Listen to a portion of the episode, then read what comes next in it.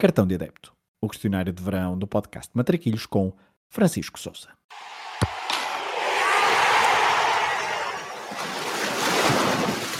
Olha a bolinha com creme, sem creme com Nutella.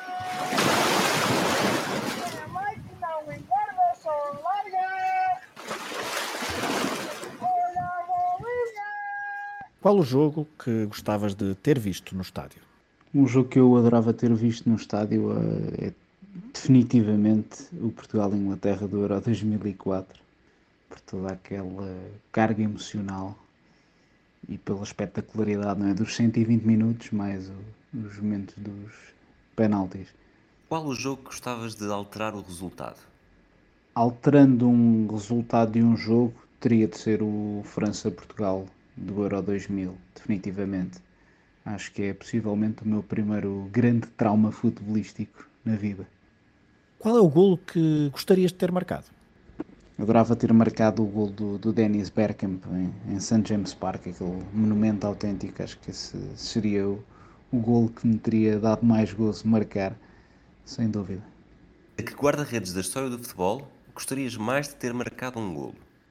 Acho que é difícil escolher entre tantos eh, guarda-redes, mas diria que o guarda-redes a quem eu gostaria mais de ter marcado um golo talvez fosse o Oliver Kahn. A que jogador da história do futebol gostarias mais de ter defendido um penalti?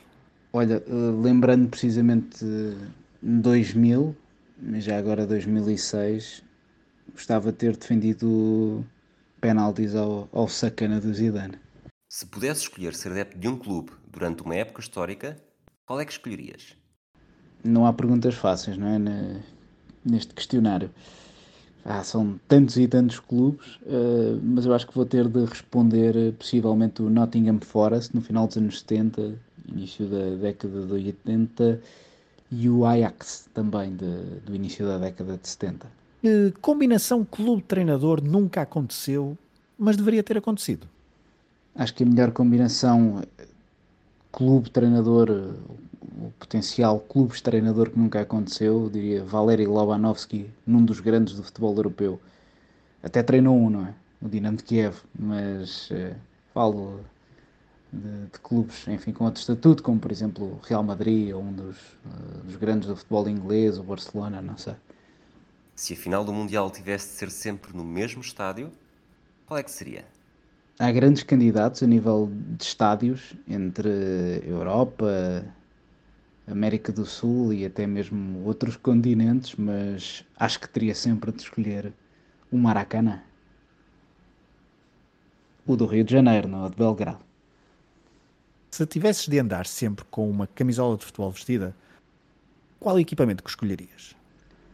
Acho que esta aqui é a pergunta mais difícil de, de todas de responder. Podia escolher alguma camisola da minha coleção, mas acho que vou escolher o- aquela que eu se calhar ambiciono ter há mais tempo, que é da Académica do final dos anos 90 com, com o patrocínio Robilac. Se tivesse de trocar de identidade com um jogador de futebol, do presente ou do passado, qual é que escolhias?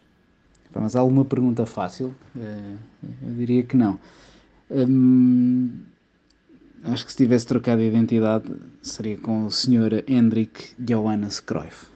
Qual o teu 5 ideal para um jogo no campo do bairro?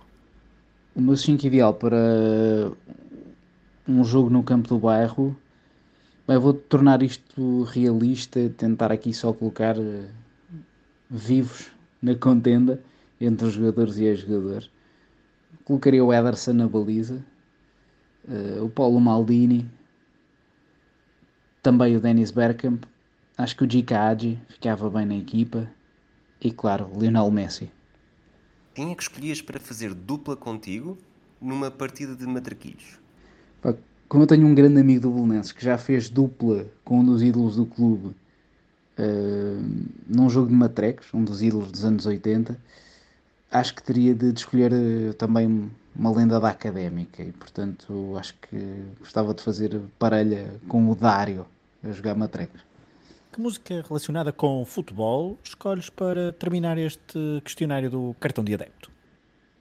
há muitas músicas de futebol que eu acho uh, imensa graça e, e, até que me emocionam, mas eu acho que se calhar a mais interessante é uma música que se chama 1 a 0, uh, que é um, um, choro do Pixinguinha, que foi um ícone da música brasileira mais no, no início do, do, século XX.